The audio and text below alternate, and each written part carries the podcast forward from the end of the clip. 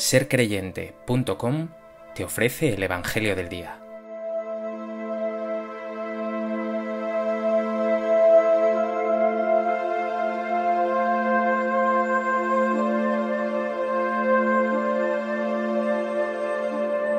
Del Evangelio de Juan.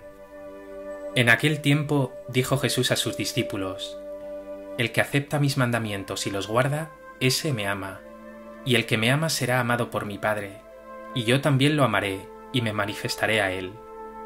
Le dijo Judas, no el Iscariote, Señor, ¿qué ha sucedido para que te reveles a nosotros y no al mundo?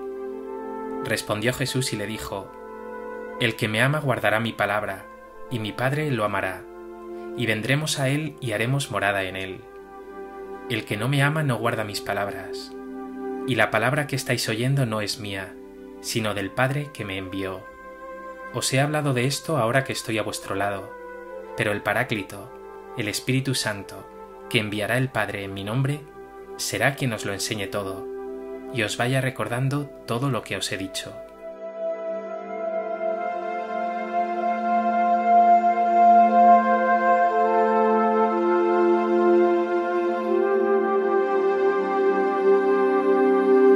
En el Evangelio de hoy, Jesús continúa su discurso de despedida, aunque Él se marcha, tras su pasión y muerte vivirá en sus discípulos, en aquellos que guardan su palabra.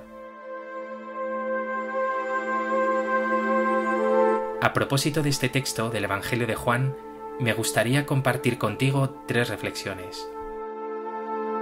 En primer lugar, llama la atención que uno de los discípulos de Jesús, Judas Tadeo, no el traidor, le diga, ¿qué ha sucedido para que te reveles a nosotros y no al mundo? Es una especie de queja, manifiéstate al mundo. Judas espera que Jesús se manifieste resucitado lleno de poder, de triunfo, de sensacionalismo. Pero Jesús, aun lleno de gloria, seguirá sorprendiéndoles. El que acepta mis mandamientos y los guarda, ese me ama, y el que me ama será amado por mi Padre, y yo también lo amaré y me manifestaré a él. Es decir, Jesús no se manifiesta portentosamente, sino en aquellos que guardan sus palabras. Él no quiere manifestarse triunfalmente, sino en la intimidad, en aquellos que escuchan y cumplen su palabra en el amor. Y esos mandamientos a los que alude no son prescripciones o normas morales, sino comunión con Jesús. Es decir, Jesús se manifiesta en aquellos que viven en Él, en aquellos que viven con Él y como Él. Y lo hace constituyendo toda una comunidad de amor, formada por el creyente, el Padre y el Hijo en ese espíritu de amor. ¿Vives tu vida en una comunión de amor con Dios Padre, con Jesucristo? ¿Sientes cómo se hace presente en ti cuando actúas como Él?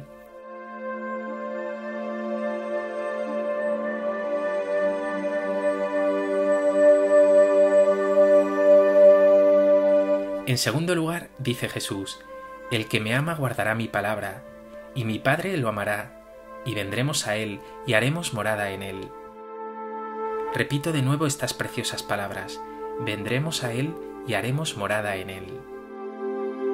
Si en otro tiempo el pueblo de Israel adoraba a Dios en una morada, en esa tienda del encuentro, como nos dice el libro del Éxodo, y después en el templo de Jerusalén, concretamente en ese Santa Santorum, el Santo de los Santos, Ahora, en este nuevo éxodo inaugurado por Jesús, por su Pascua, Él mora, Él habita en ti.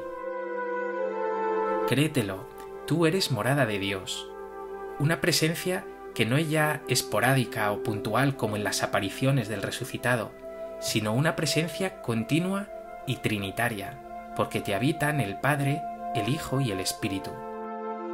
Si el Padre habita en Jesús, ahora también Él habita en ti.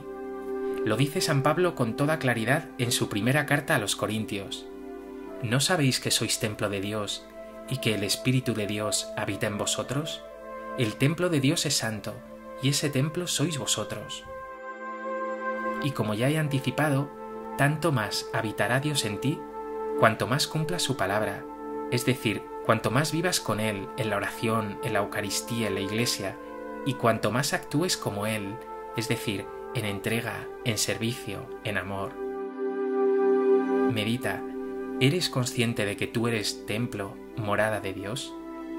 ¿Los que te rodean atisban algo de Dios en ti?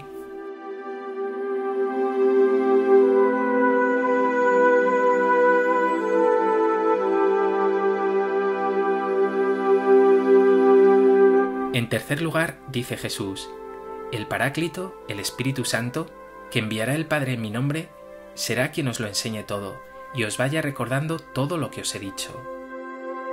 Igual que Jesús el Hijo fue enviado por el Padre para realizar su obra, ahora el Espíritu Santo es enviado en nombre de Cristo para completar su revelación a la Iglesia. Es decir, la misión del Espíritu es recordarte y enseñarte todo cuanto enseñó Jesús. Ese espíritu es por tanto el espíritu de Jesús, que va a permanecer continuamente junto a ti, como una presencia envolvente. Por eso dirá Jesús, no os dejaré huérfanos, os daré el Espíritu Santo. Cristo habita en ti a través de su Santo Espíritu. Pregúntate, ¿oras al Espíritu Santo? ¿Lo tienes presente? ¿Sientes la acción del Espíritu en ti?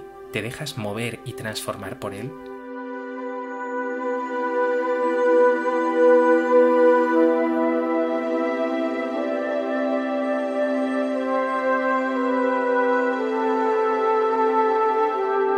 Pues que este Evangelio te lleve no solo a leer y meditar la palabra, sino a hacer la vida, en fraternidad, en entrega, en solidaridad, en servicio, en definitiva, a dejarte guiar por el Espíritu de Cristo resucitado. Señor Jesús, dame tu Santo Espíritu, que mi vida no esté guiada por un espíritu de egoísmo, de tibieza, de desesperanza, sino por tu Santo Espíritu Paráclito, que me hace entender y vivir tu palabra y que transforma mi vida y la de mis hermanos.